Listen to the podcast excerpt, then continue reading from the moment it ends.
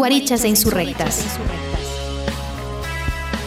Un programa diverso que piensa y problematiza la sociedad desde el feminismo. La cuarta ola. Milena, Mariana, Natalia, Camila, Carla y Andrea. Tejiendo redes, rompiendo fronteras.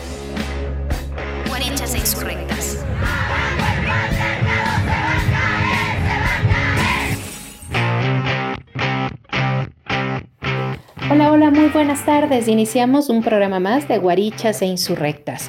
Estamos terminando el mes de julio, estamos terminando una semana más en confinamiento, de pandemia, una semana complicada, pero bueno, desde acá, desde el programa, seguimos acompañándonos, cuidándonos. Justo esa palabra es importante para el programa del día de hoy. Soy Natalia Angulo Moncayo, les doy la bienvenida. Estamos llegando a ustedes gracias a Radio de la Casa de la Cultura Ecuatoriana 940 AM o también a través de www.radiocce.com. Pueden encontrar este y otros programas también en nuestro canal de Spotify en Guarichas e Insurrectas y también nos pueden seguir en nuestra página de Facebook. Qué gusto que nos acompañemos. Decía que la palabra cuidado va a ser muy importante en el programa de hoy porque vamos a estar conversando con una buena amiga, una psicóloga, docente, investigadora eh, psicóloga. Importante esto porque vamos a hablar sobre cómo hemos experimentado el temor en esta época de pandemia, cómo nos hemos eh, ido sintiendo un poco tristes, eh, un poco decaídas y es normal y es justo y es lógico porque bueno, aunque esto lo experimentamos todos, todos los seres humanos. Las mujeres siempre tenemos unas cargas adicionales porque estamos em, muy relacionadas a tareas de cuidado, tenemos bajo nuestra responsabilidad muchas cosas de la casa y como vamos a escuchar a continuación, muchas veces no soltamos también esas responsabilidades. Antes de iniciar, sí me gustaría eh, comentar algo muy eh, grave que ocurrió la semana pasada, eh, nuevamente un caso de acoso, esta vez público y notorio, ¿sí?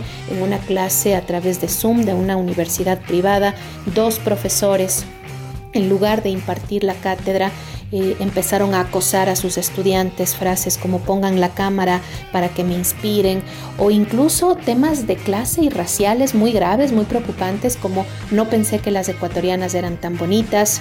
Claro, esta era una universidad privada en donde se pueden eh, observar estos comportamientos despreciables, despreciables. Em, alrededor de eso también estaremos conversando en el programa de hoy y bueno, eh, señalar que el tema del acoso sigue imperante sigue imperante, es gravísimo, nos preocupa sobremanera esto, porque si ya en las aulas, en el día a día, se veían comportamientos inadecuados, eh, desde docentes a estudiantes, en un porcentaje mucho mayor, ahora con los medios sociales y con los canales digitales, pues esto no ha parado. Así que hacemos un llamado a que todas las universidades estén muy pendientes de la forma en cómo varios docentes, son mucho más los hombres los que caen en estas conductas, imparten o dejan de impartir, mejor dicho, sus clases para dedicarse a, estas, a estos comportamientos. Bueno, con esta noticia un poco compleja, triste y nuevamente haciéndole caer en cuenta al gobierno ecuatoriano que hemos llevado más de 25 días sin nuestro sueldo y que eso nos preocupa. Nos preocupan las políticas económicas que se están adoptando en nuestro país, en Ecuador. Pues con eso, con esas noticias no tan positivas tenemos que iniciar y bueno, esto es Guarichas e Insurrectas. Hola, hola, soy Mariana y les doy la bienvenida a un programa más de Guarichas e Insurrectas. Muy buenas tardes, muy contenta de tenerles una vez más en Guarichas e Insurrectas. Mi nombre es Carla y preparadas para el programa de hoy. Bienvenidos, bienvenidas.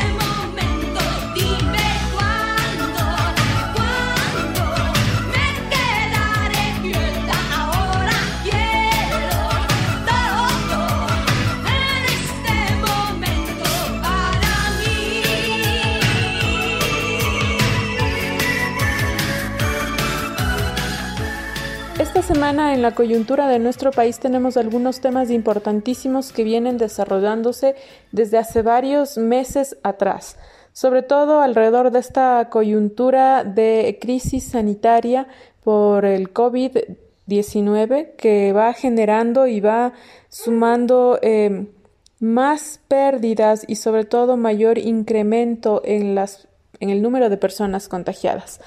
Es así que abrimos esta semana con cifras como las publicadas hasta este último lunes 27 de julio de 2020, en el que se han registrado 12.561 casos, eh, superando con 783 casos a Guayaquil. Recordemos que entre marzo y abril Guayaquil fue la ciudad más afectada por el virus. Estamos hablando entonces que en total nacional llegó eh, a 81.161 casos de contagiados. De ellos, 72.205 se confirmaron por medio de pruebas PCR y 8.965 con pruebas rápidas.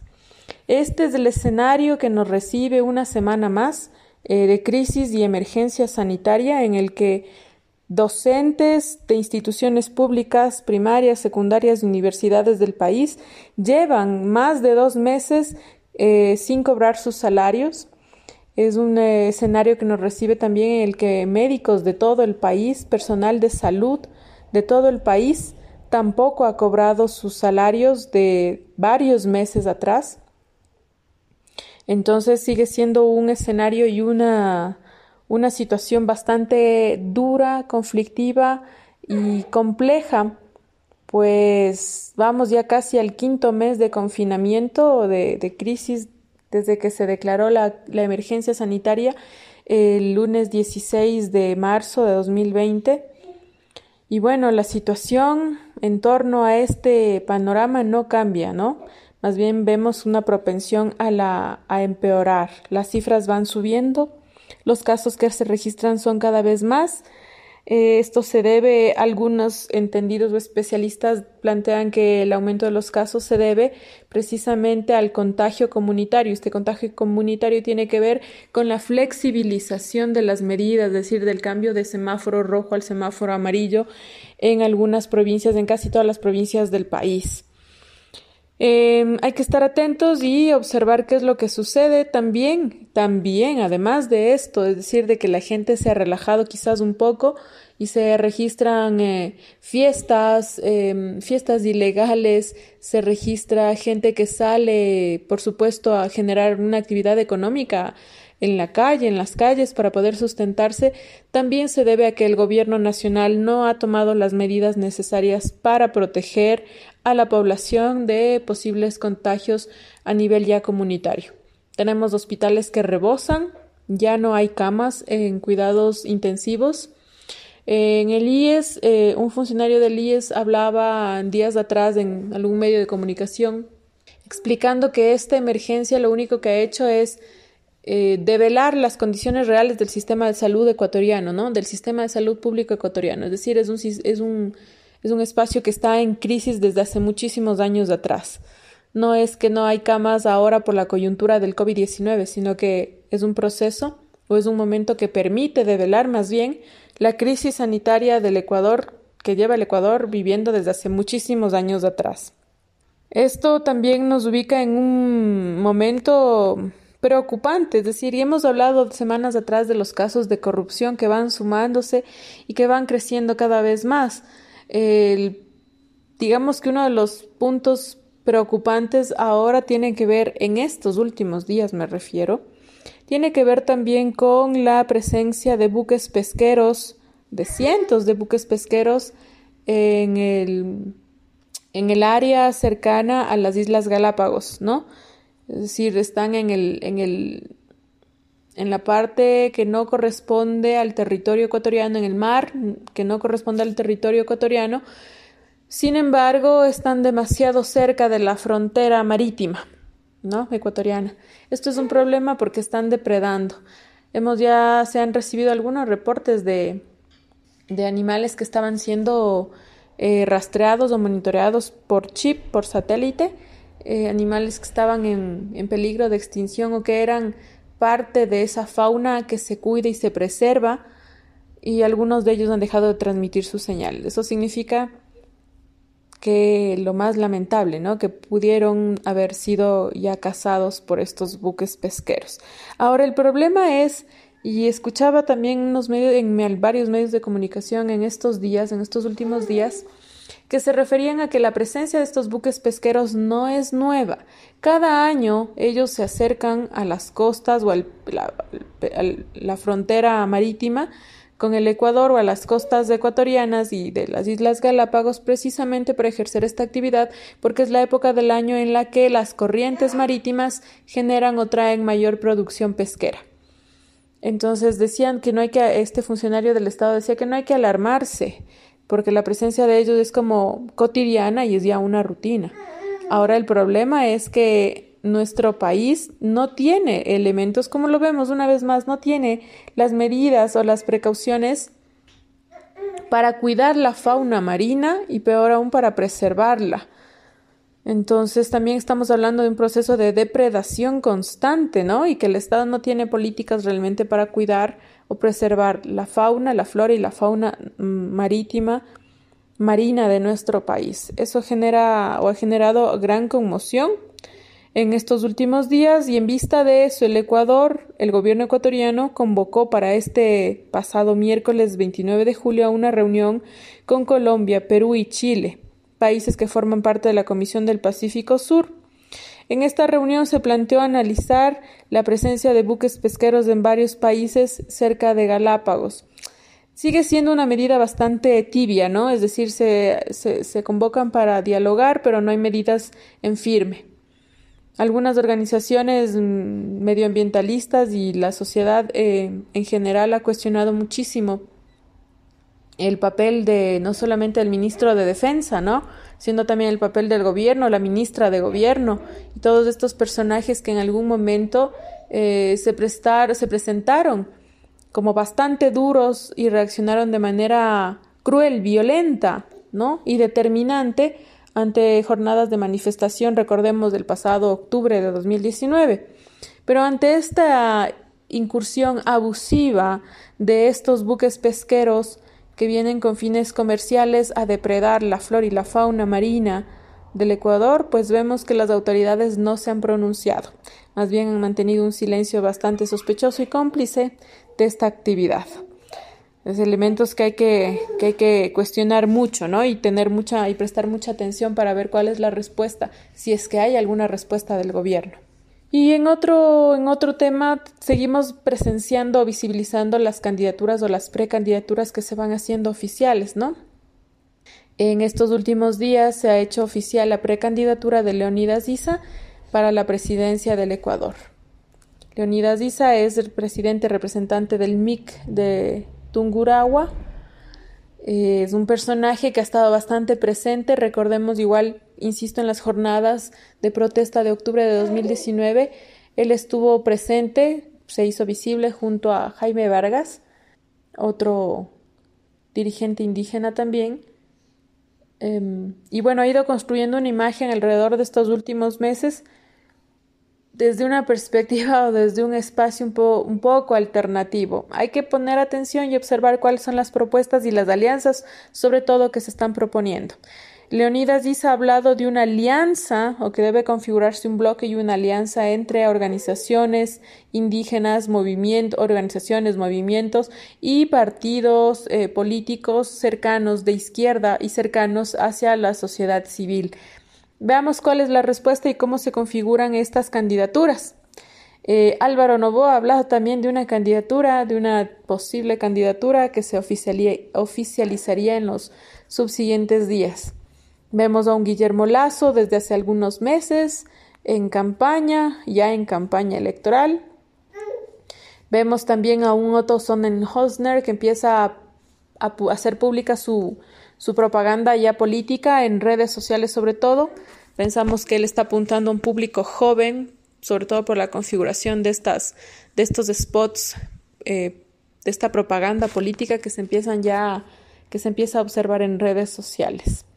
Y bueno, vamos observando qué otro tipo de candidaturas y personajes emergen, ¿no? Algunos desde o con un rostro entre comillas nuevo como son el Hosner, como outsiders, podría ser el término. Hay que observar la dinámica y cómo se desarrolla esta, estas candidaturas y estas precandidaturas. Y otros ya con un perfil bastante bien marcado, ¿no? Es decir, ya son políticos viejos en en el, escenario y en la escena política de nuestro país. Estos son como algunos de los temas que hemos, que tenemos esta semana o que sería bueno analizar durante esta semana. Veamos qué sucede y cómo se van desarrollando eh, los, los acontecimientos coyunturales durante estos días hasta la siguiente semana que nos volvemos a encontrar. Insistimos y hacemos un llamado de atención al Gobierno Nacional para que cancele los sueldos no solamente a los docentes que estamos sin salario desde hace ya dos meses y sin proyecciones de cobrar salarios, sino que también eh, hacer un llamado de atención al gobierno y al Estado que deje de pagar la deuda al FMI y que se preocupe por los salarios de su pueblo. Hay médicos que no cobran sus salarios desde hace varios meses. Es de la gente que está en primera fila, es la gente que está en los espacios de mayor cuidado y de mayor eh, peligro, ¿no? Porque son los que están cuidando y curando a nuestros enfermos. Se ha anunciado desde algunas instituciones, desde algunas IES, unas huelgas, ¿no? Huelgas eh, virtuales, es decir, eh, que se han suspendido las labores hasta que el gobierno responda y dé una respuesta clara. Hacemos también un llamado de atención a las instituciones y a los eh, compañeros docentes de todo el país y a la sociedad civil a juntarnos y a solidarizarnos, pues es necesario que en estos momentos de crisis y de emergencia empecemos a tejer redes solidarias y sobre todo empecemos a, generar un escenario eh, comunitario de colaboración, ¿no? El día de hoy son los médicos, son los, somos los docentes, eh, somos, son funcionarios públicos de algunas instituciones. El día de mañana quizás sean igual eh, empleados desde el sector privado. Recordemos que ya está en función la ley, la famosísima ley humanitaria que dio vía libre a la reducción de salarios y a la reducción de jornadas de trabajo. Entonces estamos ante un escenario muy, muy complejo, bastante peligroso respecto de la, situación eh, económica del país y de quienes hacemos de este país. Eh, nos vemos la siguiente semana. Esperemos tener mejores noticias que podamos discutir y que sean parte de la coyuntura de nuestro país.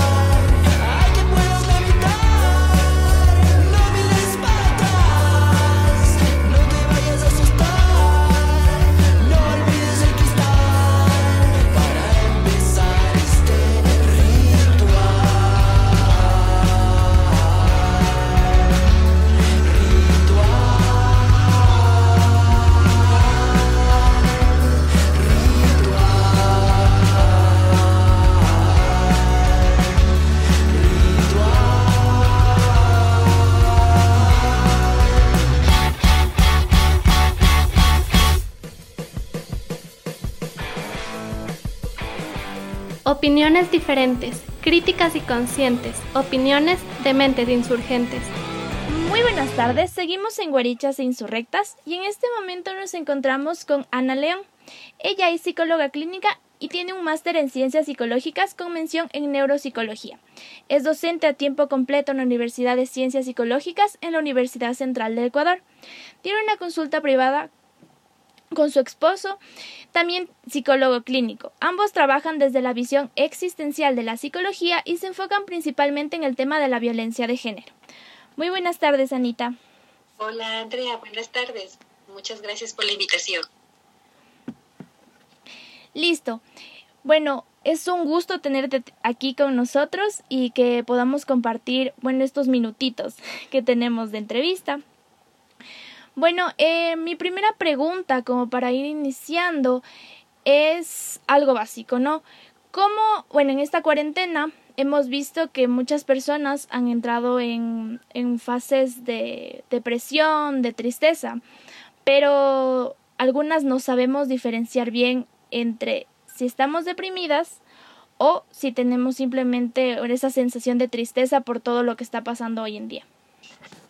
Bueno, em, en realidad eso tendría que ver mucho con los niveles en los que estamos experimentando esas sensaciones y también con la duración de esas sensaciones y también con la pérdida o no de funcionalidad de la persona.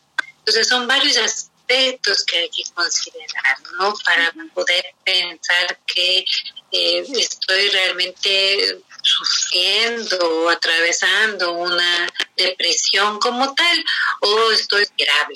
Entonces, entendiendo lo que estamos viviendo en este momento eh, con la pandemia, podemos nosotros eh, reconocer como una situación esperable esta reacción emocional de angustia eh, respecto a la posibilidad de enfermarse, por ejemplo, respecto a la posibilidad de contagiarse, em, de miedo también, ¿no? O también de tristeza, de pesar, porque hay muchas pérdidas, no solamente relacionadas con que haya fallecido alguien cercano a mi familia, también con las pérdidas que hemos tenido en cada uno de nuestros estilos de vida. Entonces hemos perdido eh, la, libertad de salir a pasear, por ejemplo, hemos perdido la posibilidad de comer fuera, hemos perdido la posibilidad de reunirnos, grupos de amigas, de amigos, de familia, eh, hemos perdido independencia porque ahora estamos todos en un mismo y dependemos de acciones de cada uno dentro de casa, hemos perdido seguridad, entonces todas estas sensaciones de pérdida también van a generar em, emociones de malestar, de tristeza, de, de, angustia, ¿no? De diferentes parámetros. Entonces, no todo eso va a ser patológico será patológico o será realmente un problema como, eh, como enfermedad, pensándolo así, si es que ya tuviera una evolución muy larga, eh, hablemos más de seis meses y que esté afectando la funcionalidad de la persona, es decir, que ya no pueda eh, valerse por sí misma, que no pueda resolver sus problemas, que no pueda afrontar las circunstancias de la vida diaria, etcétera. Entonces ahí podríamos estar pensando en una enfermedad como tal. Todo lo demás son reacciones emocionales propias de lo que estamos viviendo y que eh, obviamente debemos atenderlas, ¿no es cierto? Darles su valor, pero no pensar en patología necesaria. Anita, en la Universidad Central eh, se han hecho algunos proyectos para el, como el en estos ámbitos, sobre todo de, consulta, pero sí también de prevención de los ámbitos de violencia. Y un proyecto bastante interesante que surge es Ariadna Te Escucha. ¿De qué se trata este proyecto y cómo surge?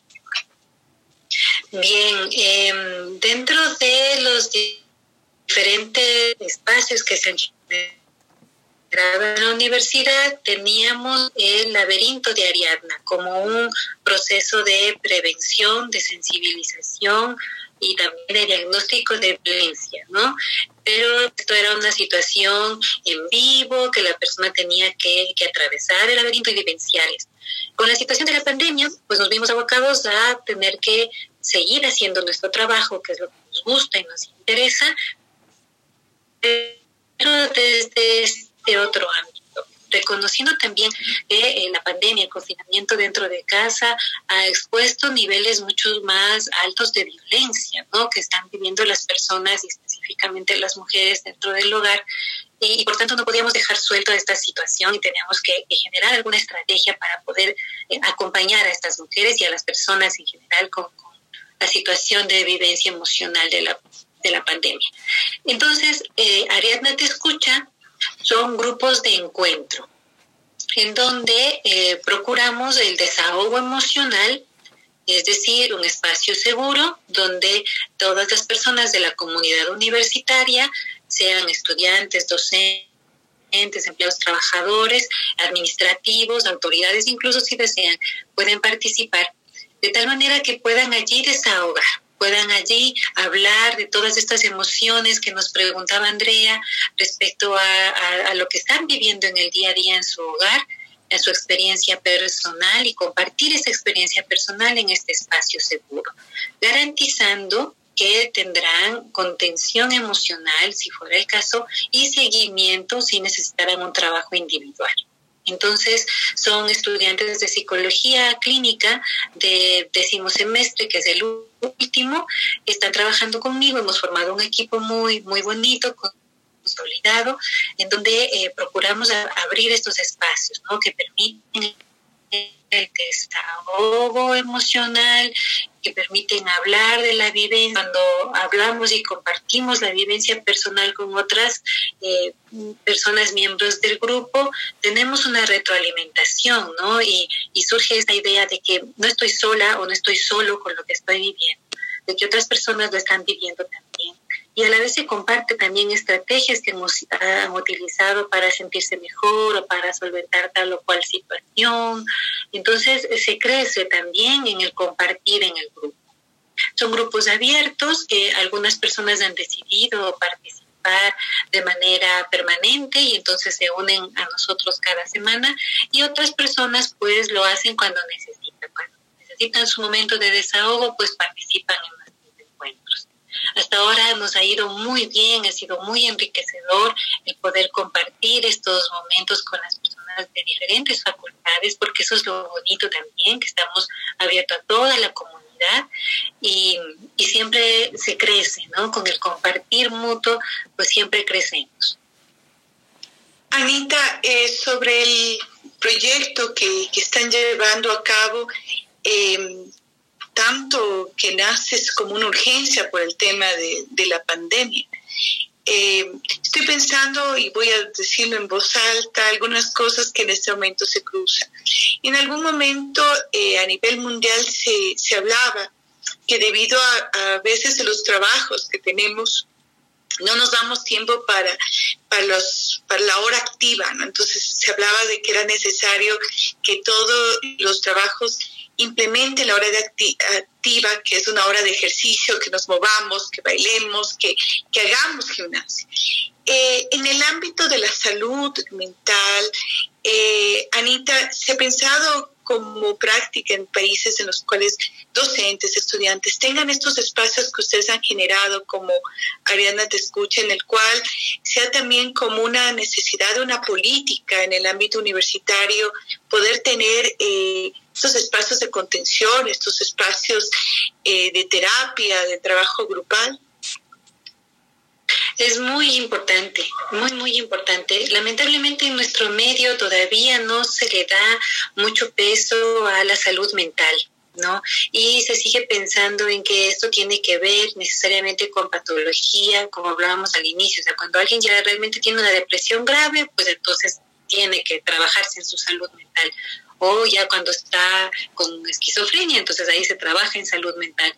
Y, todavía tenemos esa idea de, de, la salud mental relacionada con la patología.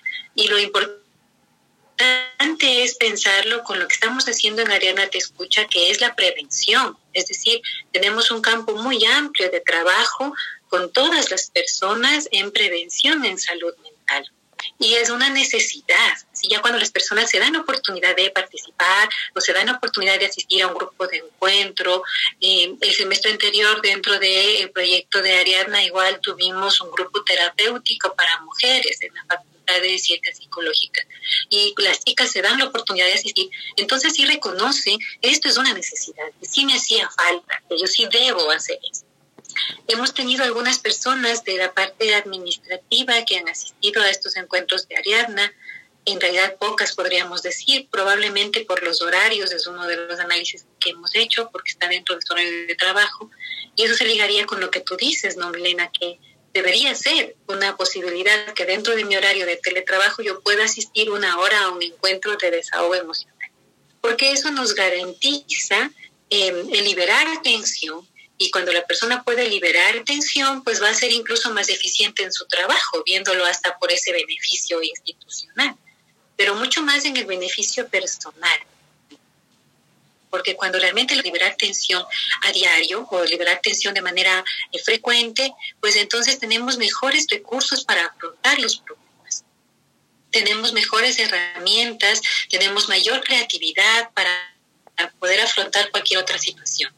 En cambio que cuando nos cargamos de cosas, nos guardamos las cosas común dentro de nuestra cultura y es esto de ser fuerte, de ponerse fuerte, pero ponerme fuerte significa guardarme cosas, callarme cosas y eso es acumular.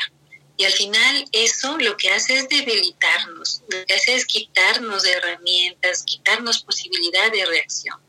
Entonces, pensar en la prevención en salud mental me parece a mí que es algo importantísimo y, sería muy bueno, en la, en la universidad no he hecho todavía, pero sería muy bueno que se piense en ese tipo de políticas y, y se generen ya de manera como autorización, ¿no? Para que los estudiantes puedan asistir, los docentes puedan asistir, eh, empleados y trabajadores puedan asistir, administrativos puedan asistir y aprovechar eh, realmente estos espacios, porque al final es un beneficio para todos. Mantente en pie de lucha con guarichas e insurrectas. Ya volvemos.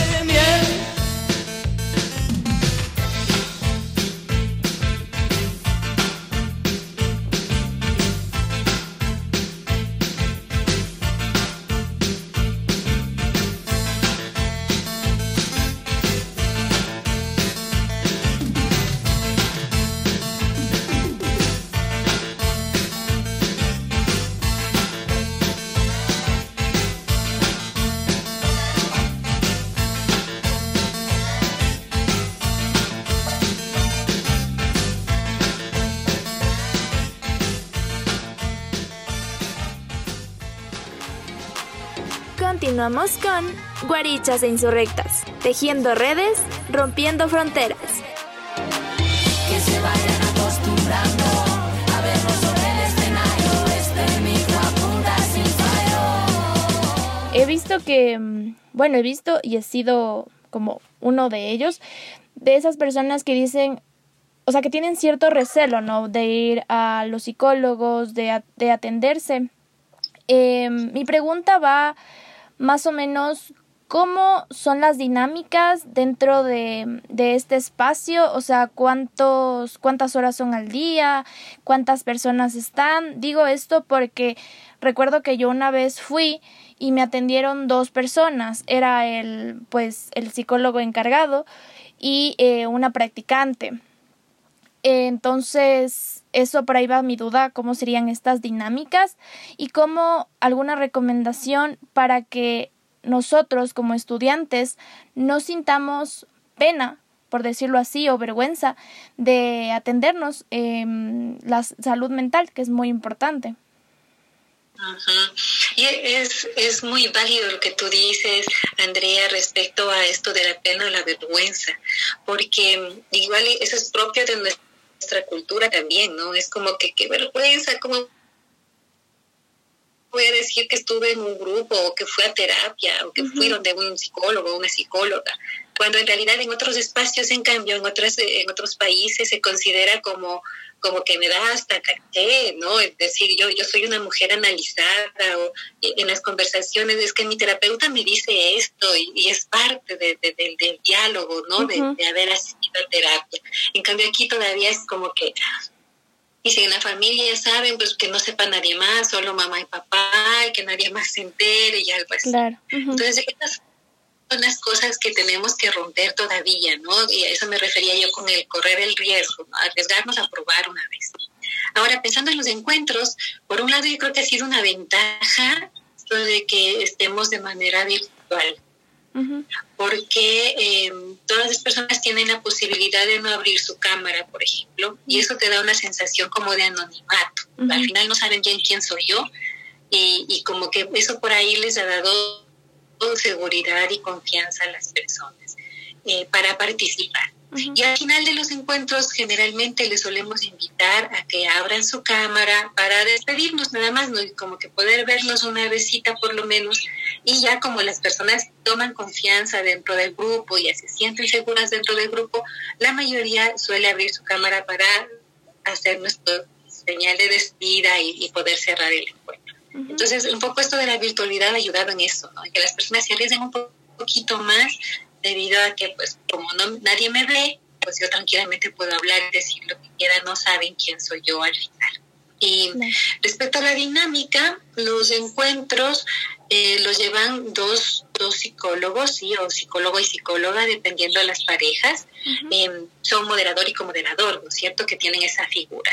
Eso es importante porque eh, por problemas de internet, por problemas de audio, lo que sea, nos garantizamos que el encuentro no pierda continuidad y que se, estén siempre acompañadas las personas que asisten al encuentro. Por eso están siempre dos, dos,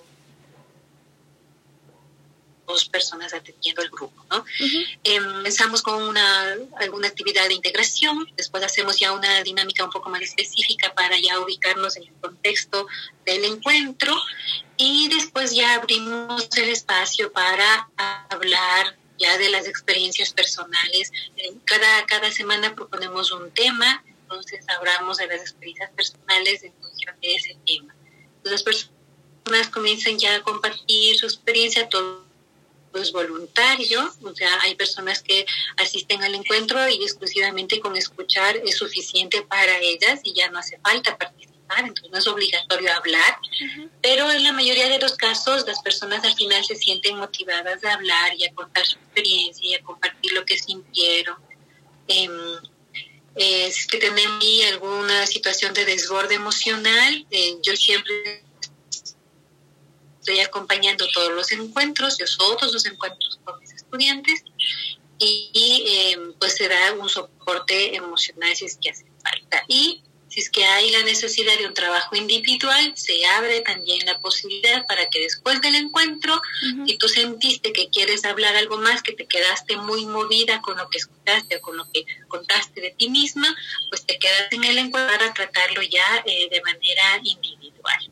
Entonces, de esa forma, procuramos garantizar los dos objetivos grandes que son de Ariadna Te Escucha, que es el eh, garantizar el desahogo emocional de las personas, ¿no es cierto?, en un espacio seguro, y garantizar también la contención emocional por parte eh, de, los de psicología, ya su año de su práctica final, o por mi parte, si es que hace falta también. Rita, eh, eh, eh, sobre la pregunta que, hace Andrea, me, me surgen varias, varias inquietudes, ¿no? Y tiene que ver el tema de la estigmatización sobre el tema de la salud mental, que eh, es un tema, es además bastante conocido que los efectos de la modernidad, la, la, forma, la carga del trabajo, pero así también el ruido, la masificación, ha llevado también a la generación de nuevas enfermedades, ¿no? Que tienen que ver mucho con salud mental. Y, ahí me llama mucho la atención, eh, te voy a contar una anécdota que, que, me pasó sobre una alumna que sufría una, una grave depresión, ¿no? Ella tenía que medicarse, tenía que estar permanentemente eh, en terapia pero cuando ella hablaba, eh, era esa carga muy fuerte de vergüenza, ¿no? Así como, tengo depresión.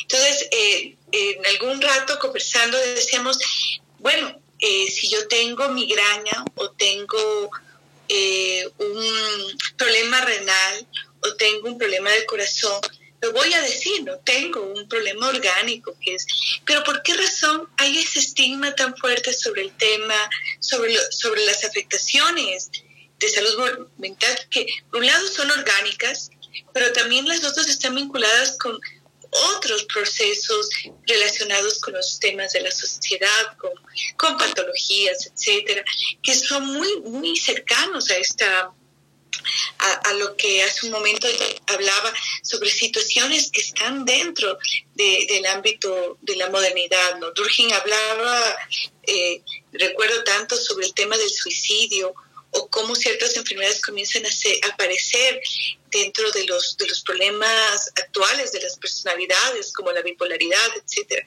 son nuevas enfermedades que no se conocía, pero que surgen en este en esta instancia.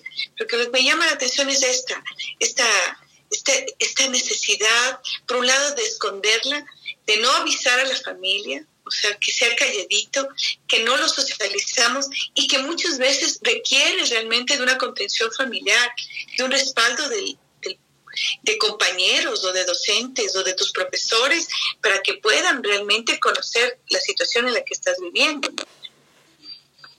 Sí, completamente de acuerdo, Mili. Eh, cuando se habla ya de un diagnóstico eh, psicológico, de un diagnóstico psiquiátrico peor, eh, lo primero que va a saltar es el estigma y entonces significa eh, esta vergüenza, este secretismo, este silencio que hay que guardar en función del diagnóstico.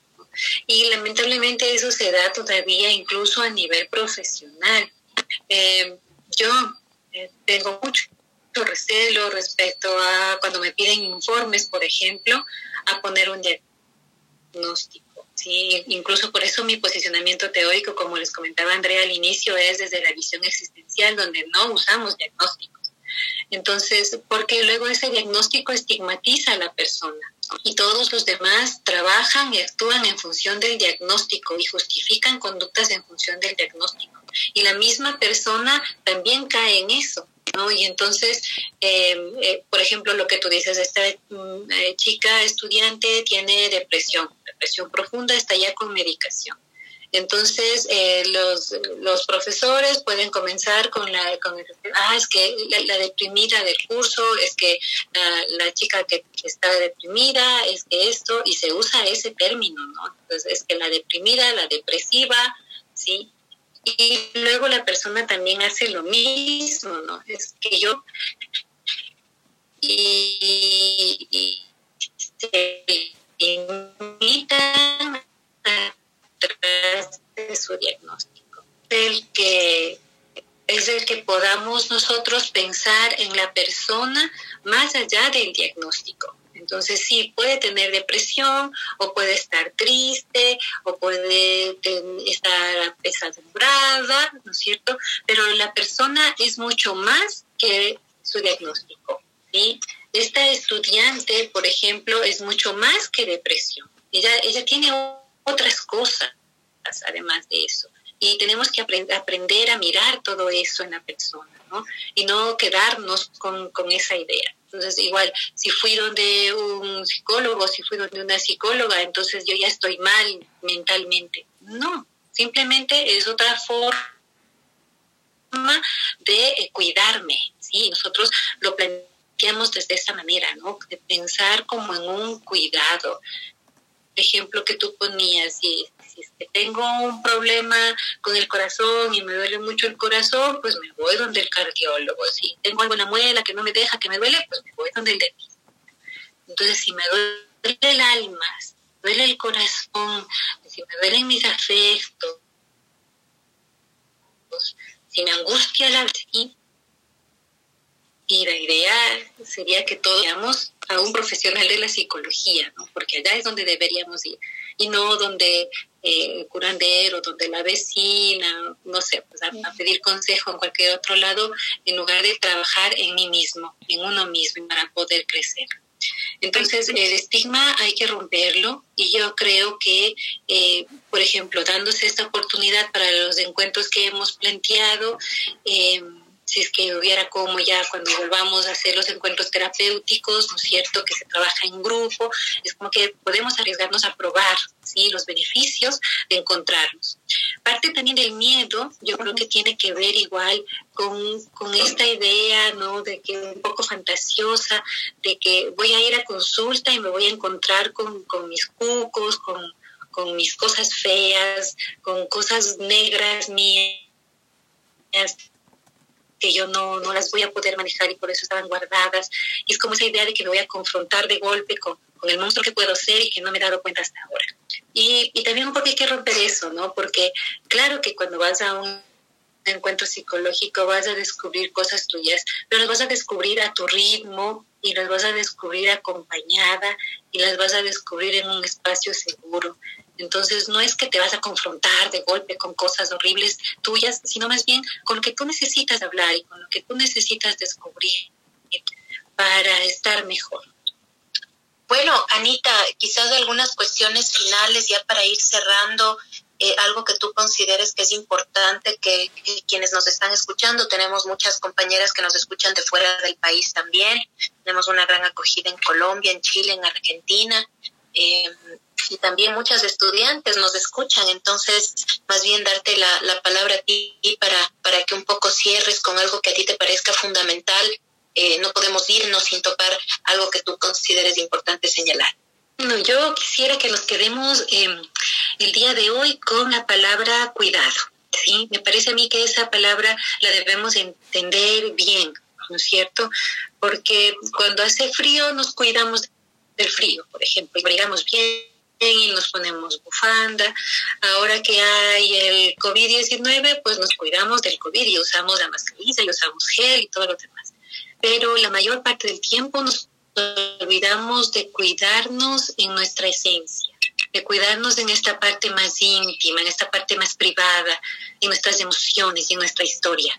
Entonces yo quisiera que todas nos quedemos con esa palabra, con cuidarme. Me voy a cuidar y así como me abrigo y así como me pongo eh, mascarilla y así como uso gel, también me voy a dar la oportunidad de cuidar mi salud mental, de asistir a una consulta psicológica, de probar, de poder hablar con alguien en libertad, porque eso es lo que te da la consulta psicológica. Te damos la libertad de hablar, de expresarte, de ser como tú quieras, sin juzgarte, porque solo así te descubres. Sí, entonces con el cuidado viene el descubrir, con el descubrir viene el crecer, con el crecer viene la expansión, sí, la seguridad, la independencia, el empoderamiento que tan tan de moda está, pero yo creo que la palabra esencial con la que quisiera que nos quedemos este día será el cuidarme. Me voy a cuidar. Muchísimas gracias, Anita. Ha sido muy, em, digamos, enriquecedor poder conversar contigo y escuchar todo esto, porque pienso que justamente eso nos hace falta en estos espacios en, los que podemos expresar también nuestros temores. Muchísimas gracias, Anita. Como siempre, eh, tan generosa en, su tiempo y en, la posibilidad siempre de, de, más que una entrevista, es casi una conversación, ¿no? Nos quedamos escuchándole con muchas ganas de seguir hablando. Un gusto para mí, Emile, Nati, Andrea, un gusto para mí compartir con ustedes este tiempo. Eh, les felicito por su programa, ¿cierto? Y pues con mucho gusto, si alguna otra vez se presta la oportunidad, pues aquí estaré para seguir conversando con todas. Muchísimas gracias. Entonces seguimos en Guarichas de Insurrectas.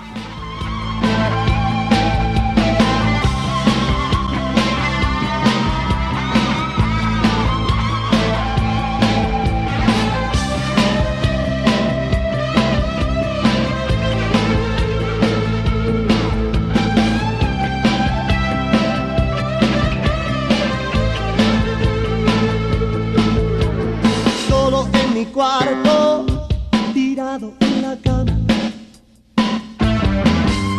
La noche las estrellas entran por mi ventana.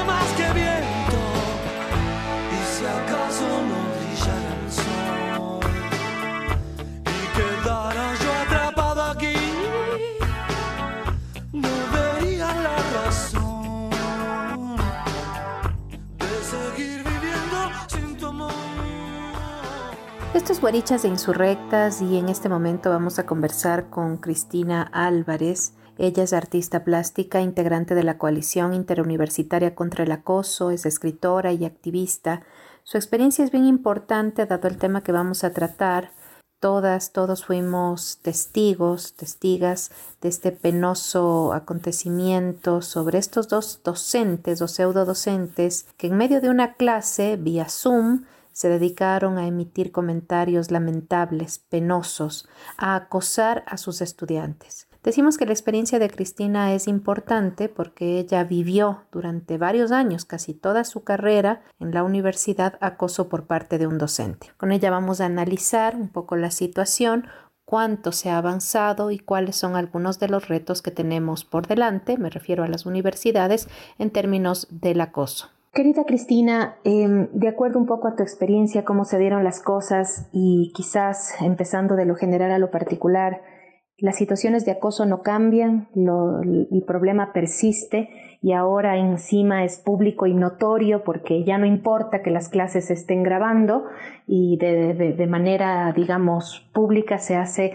referencia a todos estos comentarios como pon la cámara y como las ecuatorianas no sabía que eran tan bonitas, estas formas de acoso tan presentes. Sobre eso un poco tu opinión. Hola, ¿qué tal? Muchísimas gracias por este espacio, gracias por este tiempo, por permitirme hablar del tema, porque creo que ya el hecho de que lo podamos tratar es siempre dar un paso hacia adelante.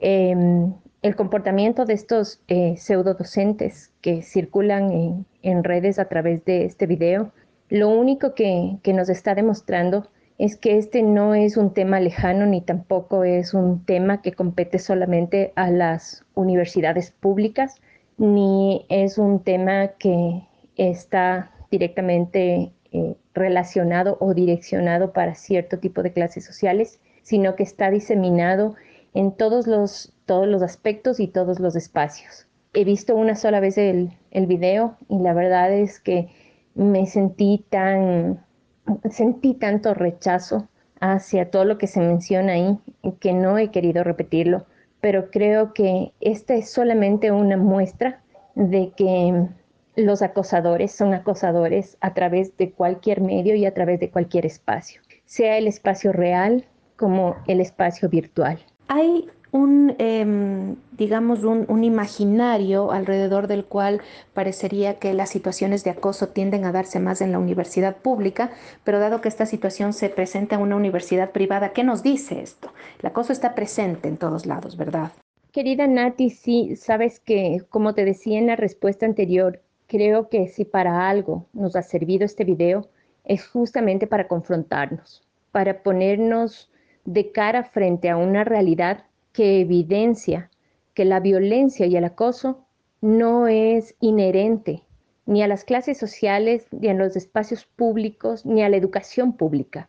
Este es un comportamiento tan normalizado que se ha diseminado en todos y cada uno de los espacios. Desde el momento en que tú viviste todas, eh, todas estas situaciones terribles de acoso acá y que ya han pasado algunos años, no muchos, ¿hay algo que haya cambiado? ¿Seguimos en cero en tu criterio, en tu opinión? ¿Hay algo en lo que hayamos mejorado o la lucha todavía, digamos, es cuesta arriba? El 8 de junio de este año se cumplieron ya dos años de lo de mi caso. Que si hemos dado pasos, yo creo que hemos dado un paso pequeño, pero finalmente eso nos lleva a caminar hacia adelante. Para mí el paso dado es que logramos evidenciar que este tipo de situaciones de acoso y de violencia dentro de las universidades, dentro del sistema educativo, es algo que, que es muy común, que ha sido un secreto a voces que las mismas autoridades han callado por jerarquía, pisoteando los derechos de, de muchísimos y muchísimas estudiantes.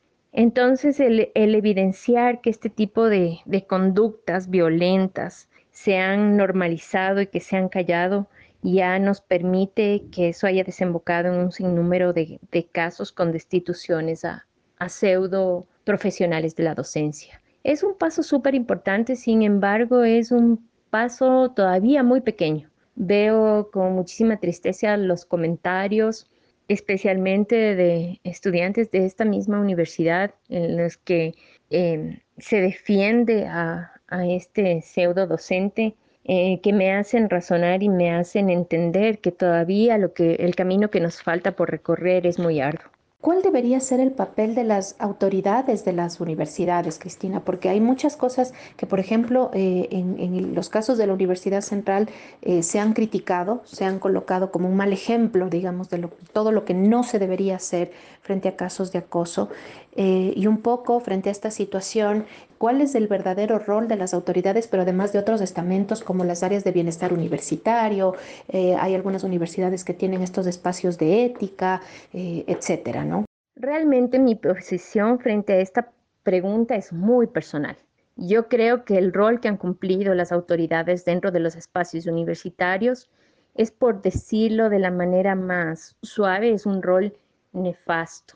Es realmente bochornoso que no hasta ahora ninguna autoridad de ninguna universidad haya sacado un comunicado en el que sientan realmente que esto es un tema tan grave y tan profundo que debe ser erradicado desde la raíz, que como universidad y en vista de que tienen conocimiento de las leyes directas que nos amparan, toman la posición de hacer la denuncia respectiva frente a las autoridades para que sea la fiscalía que se encargue de hacer una investigación sobre este tipo de comportamientos, porque eso lo dice la ley.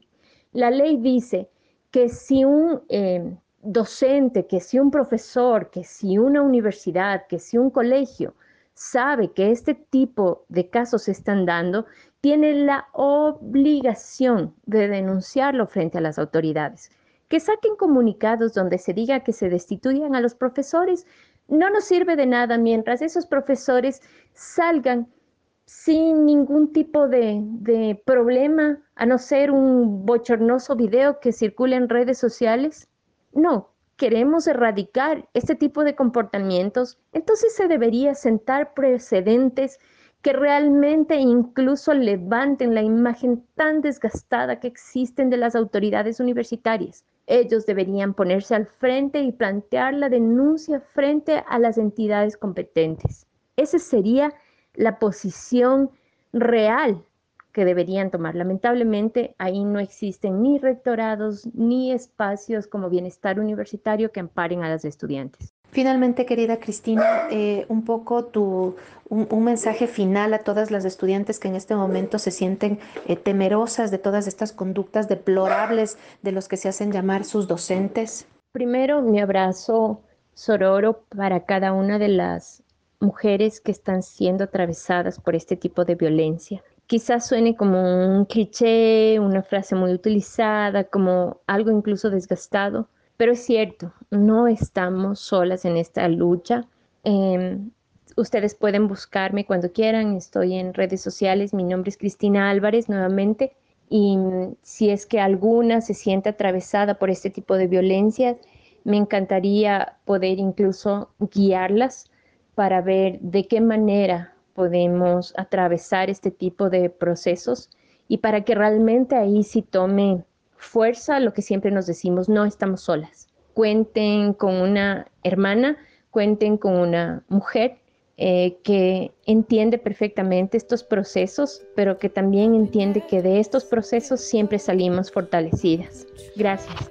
Hemos conversado con Cristina Álvarez, una buena amiga guaricha. Eh, junto a ella hemos estado, ella ha sido absolutamente valiente. Eh, siempre eh, hemos estado pendiente de sus acciones y creemos que es de verdad una mujer referente en todo lo que tiene que ver con la lucha en contra del acoso en las universidades. Gracias, Cris. Hasta la próxima.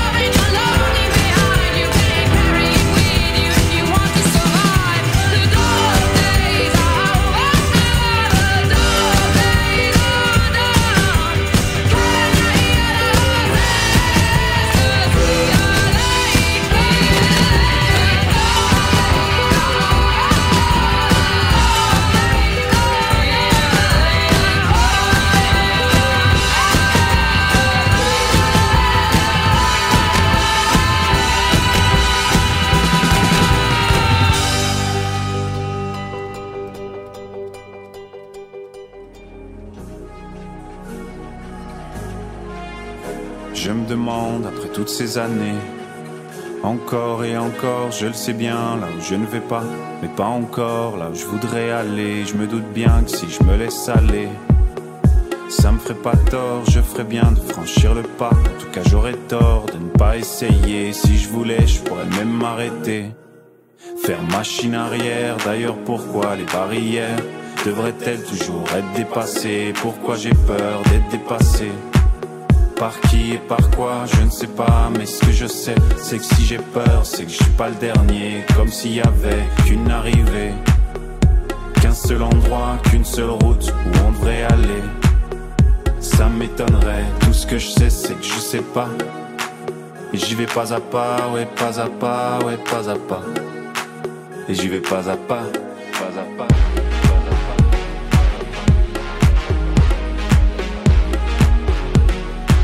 Et j'y vais pas à pas.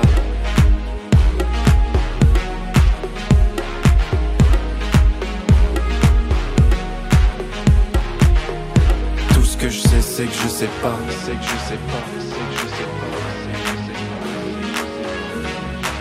Et j'y vais pas à pas, pas à pas.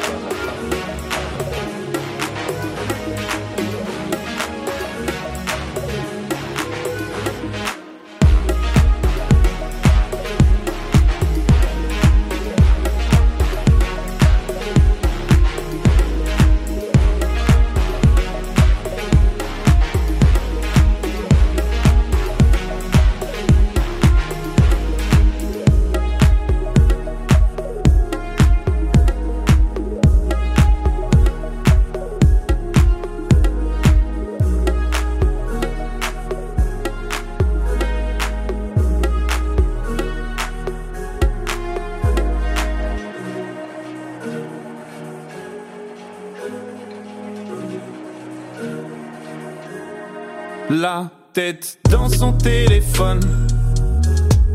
Sans écouteurs, on la croirait folle. Sans Google, on la croirait conne. Et sans filtre, on la croirait bonne.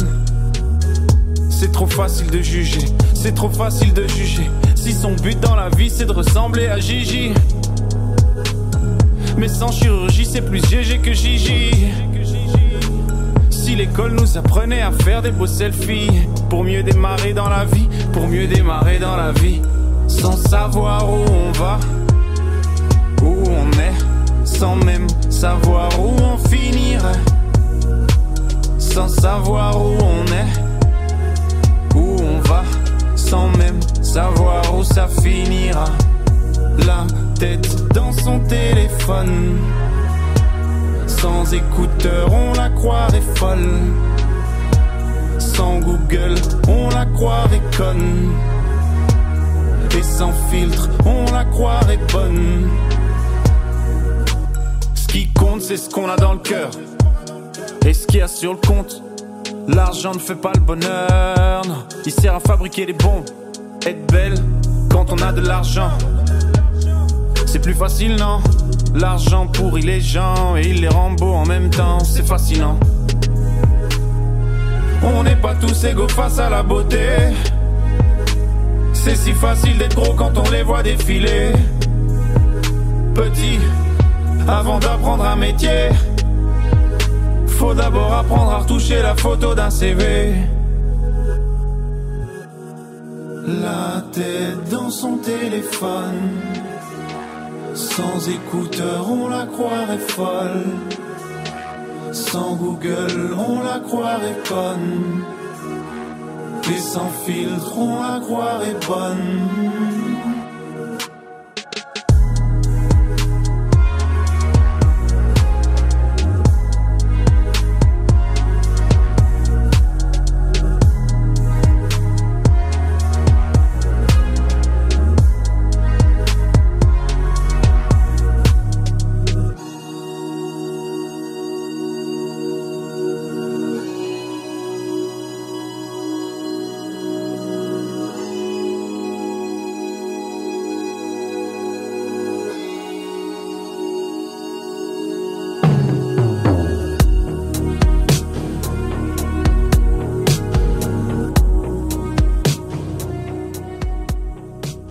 Tardes, nos encontramos con Rocío Vera Santos. Ella es doctora por la Universidad Libre de Berlín.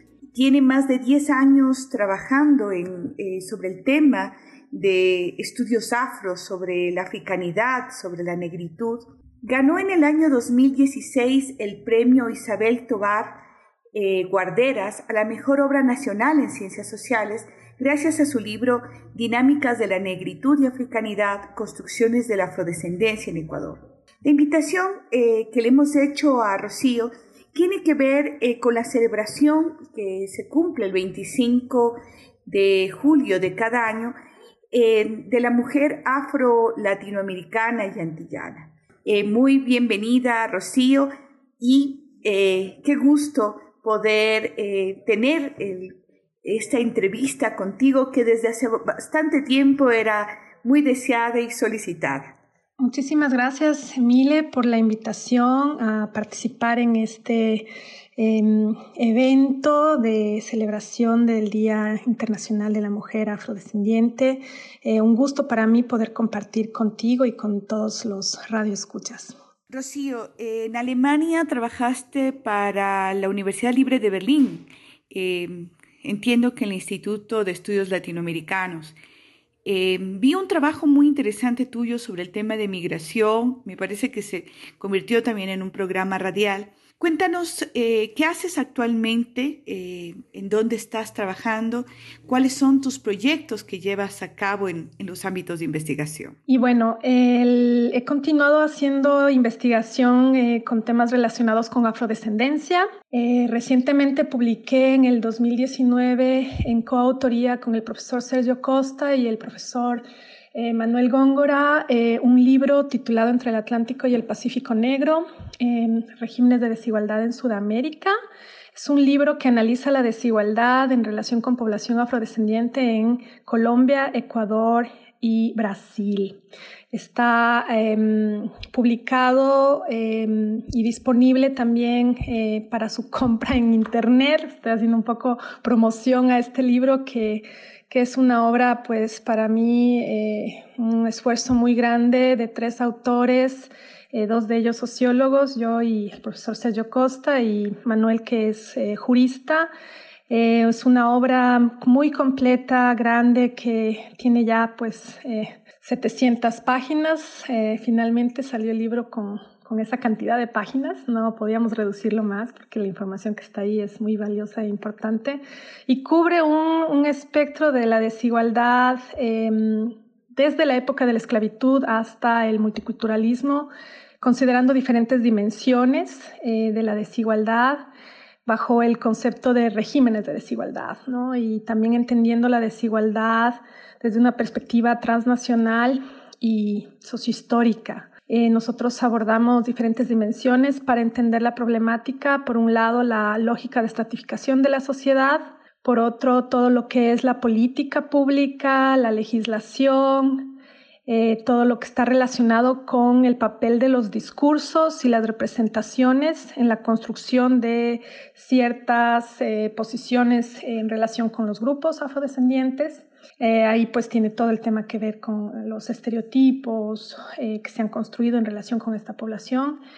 Y por otro lado también el tema de la convivialidad, que para nosotros pues es un aporte también importante ya que analiza pues las interacciones entre los diferentes grupos en diferentes situaciones, tanto a nivel de trabajo como relaciones familiares, eh, pero también en espacios públicos. Y como digo, esto, todo esto, estas dimensiones lo analizamos en el libro en, los tres países. Esta ha sido mi última pues, eh, publicación monográfica. Em, y de ahí pues estoy trabajando otros temas eh, igual relacionados con población afrodescendiente. principalmente llevé un estudio muy profundo del caso Arce, de Michael Arce, del primer caso de denuncia de, de ganada por delito de odio racial y también estoy pues trabajando temas de masculinidades, construcción de nuevas formas de masculinidad. Eh, bueno, eso, entre otros tantos proyectos que todavía están en mente y espero pues eh, concluirlos pronto. Voy a hacer un poco un recorrido eh, contigo a partir de tu obra, haciendo seguimiento sobre los temas de investigación y quiero, en primer lugar, detenerme con un trabajo tuyo que es bastante importante, que tiene que ver sobre el uso espacial del espacio público de los afrodescendientes eh, descendientes en la ciudad de Quito. Eh, señalaba Edison León eh, sobre tu obra que tu trabajo más que tratar sobre el racismo es una historia del racismo de los afrodescendientes en el Ecuador. Cuéntanos un poco ¿Cuáles fueron tus hallazgos y cómo se incurre sobre todo en las prácticas eh, racistas, tanto en los espacios religiosos, políticos? ¿Cómo se vive el racismo en la cotidianidad del pueblo afro? Sí, yo agradezco mucho la reseña que escribió Edison León sobre mi libro Dinámicas de la Negritud y Africanidad, Construcciones de la Afrodescendencia en Ecuador. Es un estudio de muchos años, resultado de mi tesis doctoral, en donde yo investigo, pues, por un lado, la construcción de la desigualdad en relación con población afrodescendiente y por otro también eh, el tema de la resistencia, la construcción, pues, de un movimiento político afrodescendiente en relación con la ciudad de Quito y también el tema, pues, de la realidad de los afroquiteños, em, primero con el tema de la discriminación en el acceso a la vivienda, muy difícil en aquella época, en donde prácticamente pues estos grupos tenían que participar en invasiones para poder obtener terrenos y construir ahí sus casas. Y este es justamente el, caso de eh, Caminos a la Libertad, donde yo realicé el trabajo etnográfico. Y en este barrio, pues yo trabajé con una comunidad que se llama em, Las Martinas, en honor a San Martín de Porres. Justamente estas mujeres eh, trabajan con la imagen de San Martín de Porres, un santo negro peruano, eh, y también con la imagen de un niño Jesús negro.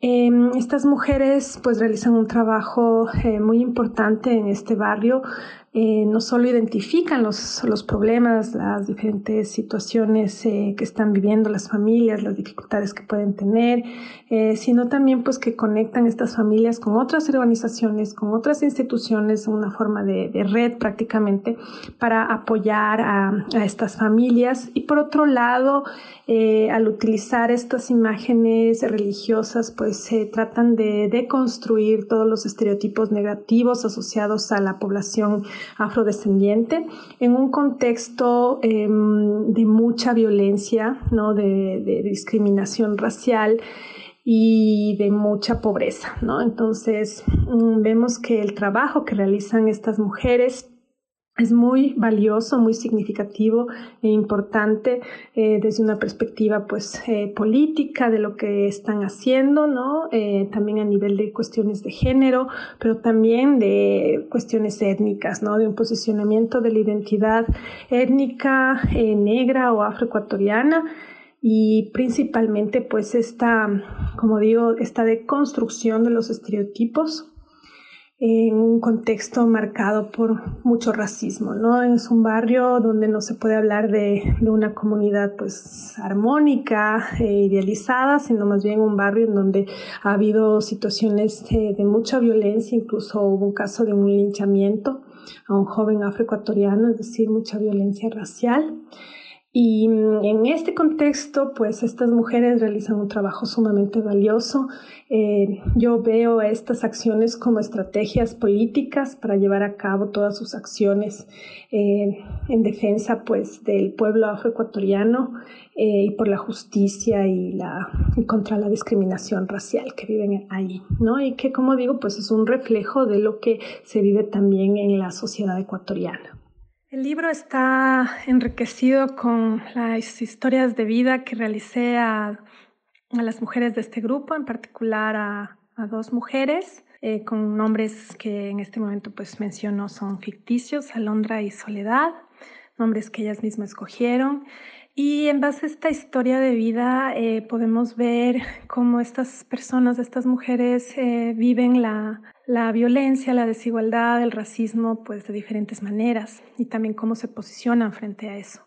Es un, es un eh, relato sumamente rico e interesante y también pues muy doloroso, ¿no? O sea, de lo que viven estas mujeres, particularmente el caso de Alondra, que, tuvo que eh, trasladarse desde pequeña a la ciudad de Quito y vivir pues eh, estas situaciones de, violencia eh, por la cuestión racial desde su infancia, en la escuela, en el colegio, en donde el hecho de tener el cabello de forma diferente, el hecho de portar zapatos que no son los mismos que tienen los demás, o el hecho de tener un color de piel distinta fue una marcación eh, cargada de eh, de momentos muy duros, eh, donde pues esas vivencias, como digo, eh, eh, las tuvo que eh, soportar Alondra desde el colegio, desde la escuela, el colegio, después la universidad. ella también es muy crítica con el tipo de trabajo que realiza la población afro.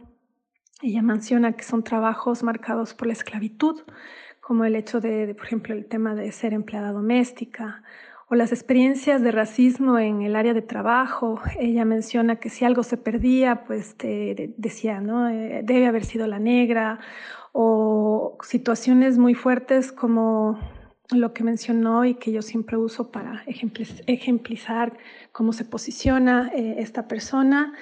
En, en, un local donde ella trabajaba vendiendo cosas usadas, pues entra una mujer, una mujer blanca, y al momento de, realizar el pago va a la caja y se encontraba Alondra y esta mujer dice, ay no, yo no quiero que la chica de color me, me tope la ropa, me tope las cosas. ¿no?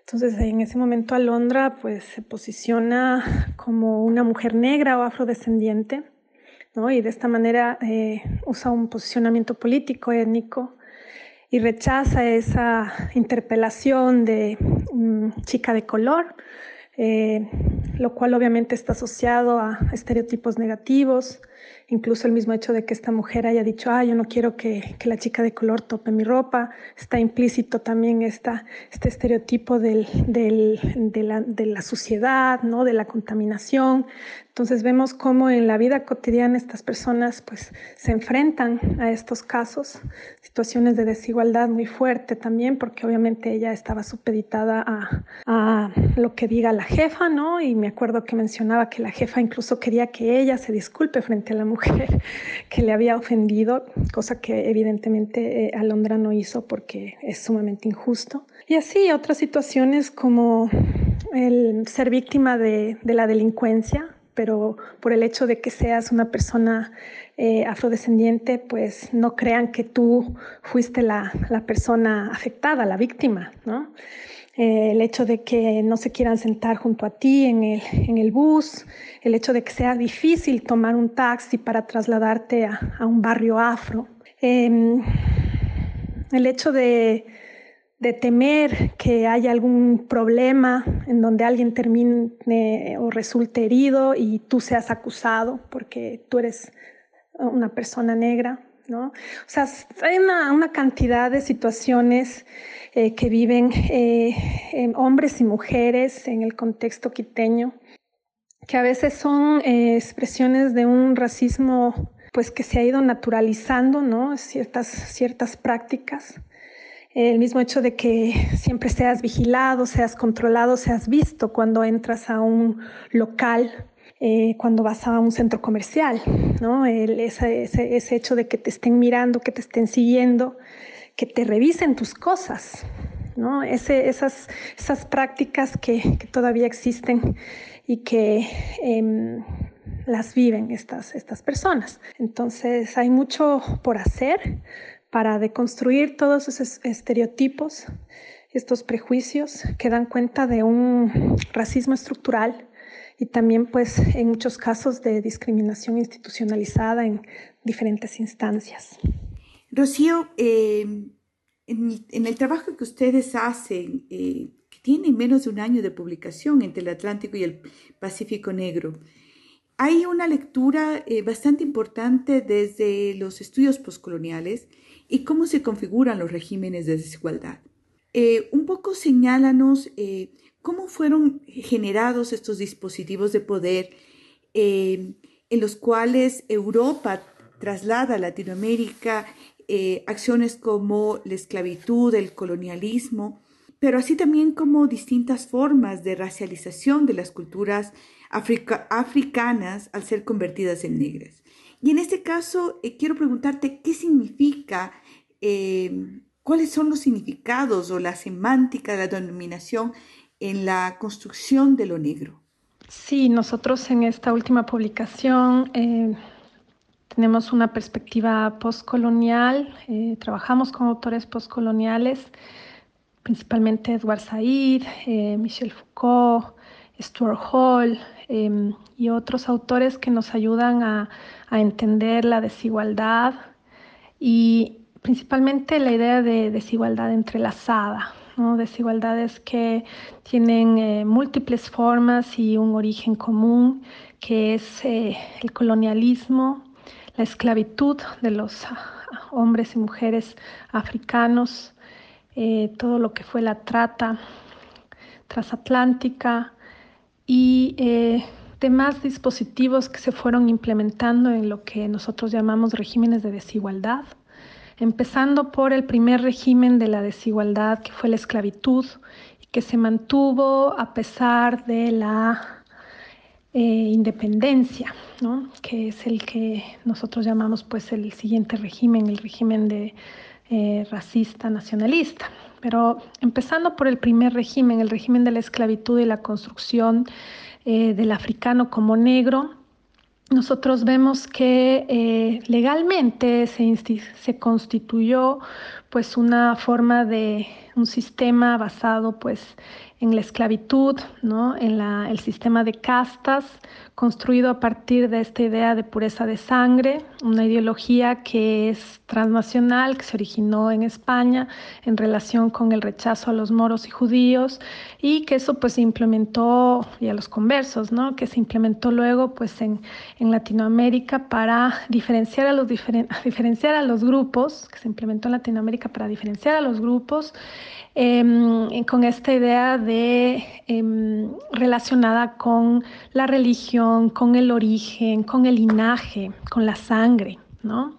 Entonces, eh, esto se obviamente se desmantela eh, a partir de la abolición de la esclavitud pero ahí es lo que nosotros identificamos como en el siguiente régimen de desigualdad em, se construye la idea de las razas, ¿no? Y esto sirve para justificar y mantener esas desigualdades que ya em, se habían, pues, eh, a partir de la abolición se habían, pues, em, desarmado, por decirlo de alguna manera, ¿no?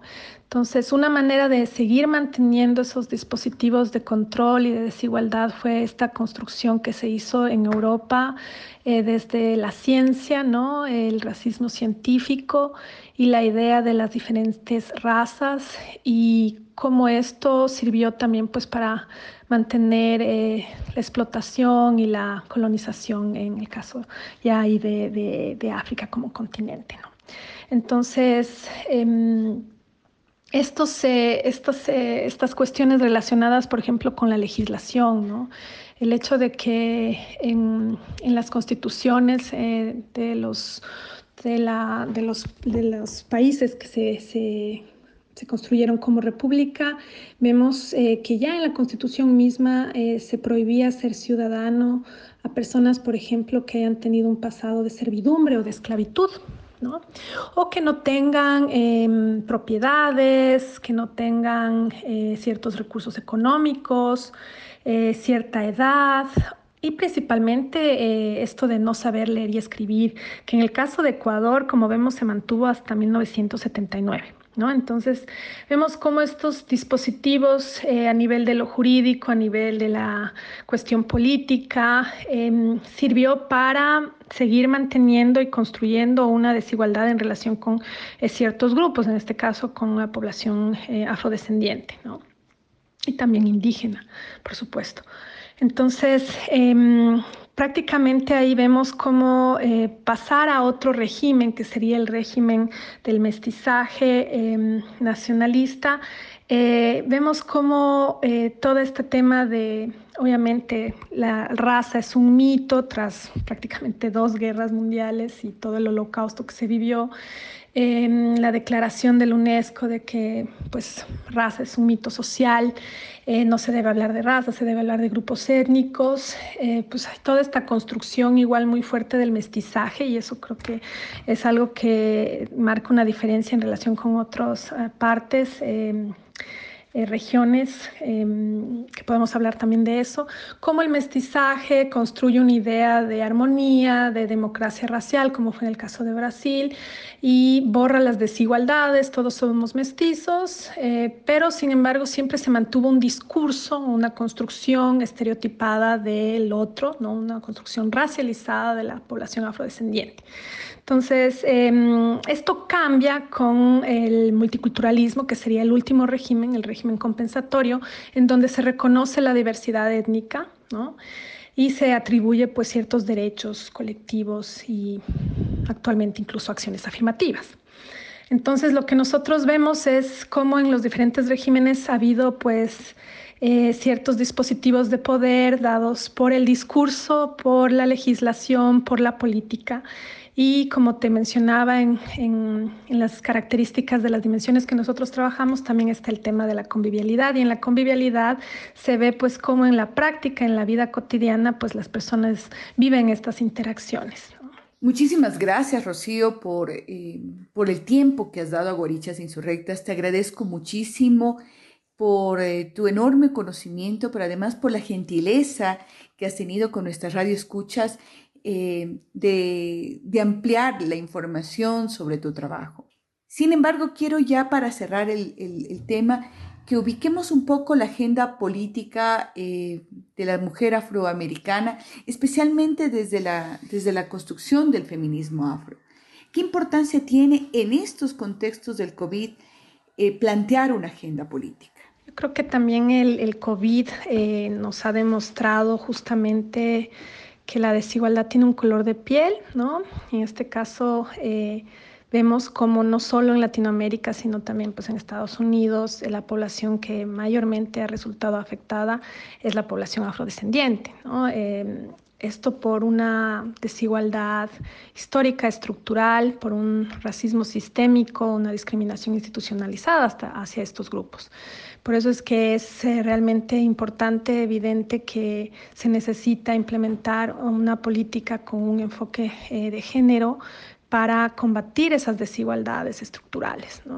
Aquí el aporte que se ha realizado desde el feminismo negro, con todas las autoras eh, eh, americanas, pero también de América Latina, eh, nos ayudan a entender estas desigualdades. ¿no? Son desigualdades que tiene que pensarlas desde una perspectiva interseccional, en donde pues, la cuestión de la raza, el género, la clase, temas de salud, de, de discapacidad, son elementos que se tiene que incorporar dentro de una agenda inclusiva que tome en cuenta todas estas desigualdades que se articulan, que se intersectan.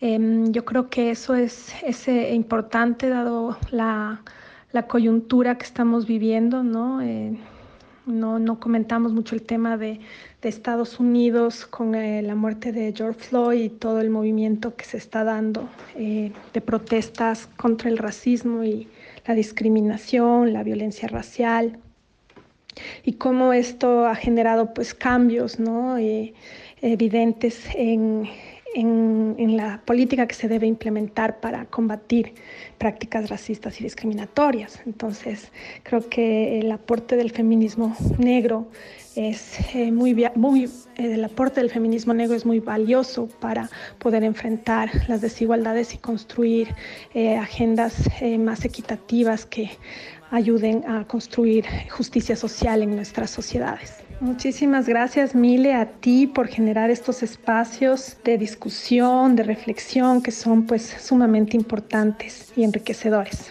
Mil gracias y un abrazo grande.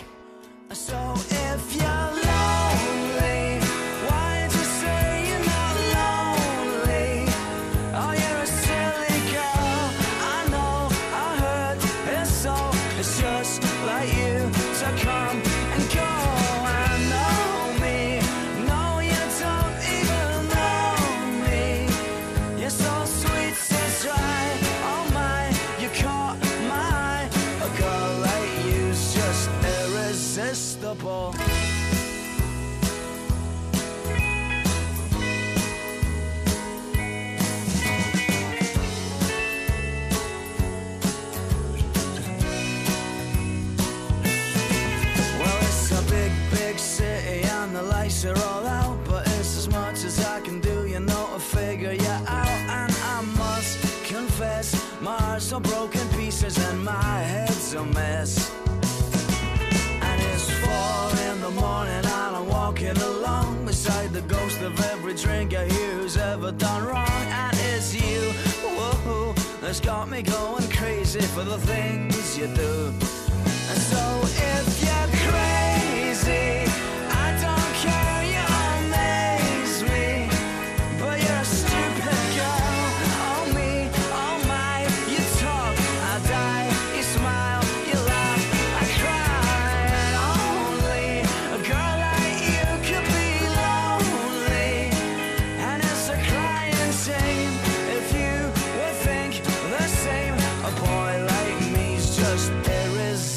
unbelievable.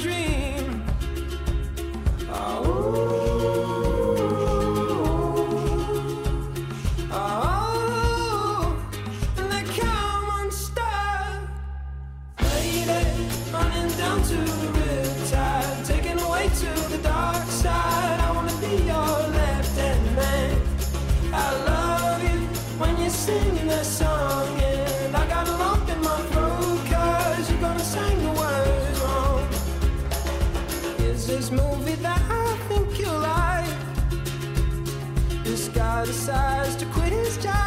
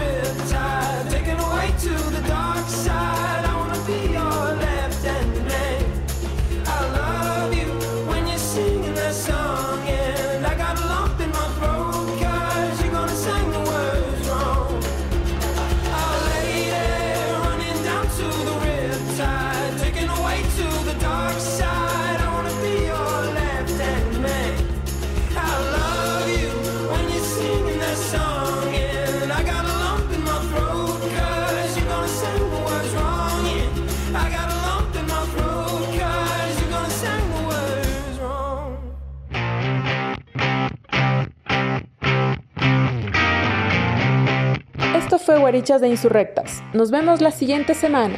Chao, chao. Termina el programa. Muchas gracias por acompañarnos la tarde de hoy y nos vemos la siguiente semana con más música y nuevos temas por conversar. Esto fue Guarichas de Insurrectas. Qué bueno, nos quedamos entonces con esta palabra, cuidado, cuidémonos, busquemos cómo cuidarnos. Interesante lo que dijo Anita León, pensemos cada día cómo me voy a cuidar hoy. Y eso implica también dejar de hacerse cargo de responsabilidades afectivas y materiales que no nos corresponden. Vamos a levantar nuestra voz. Hasta la próxima semana.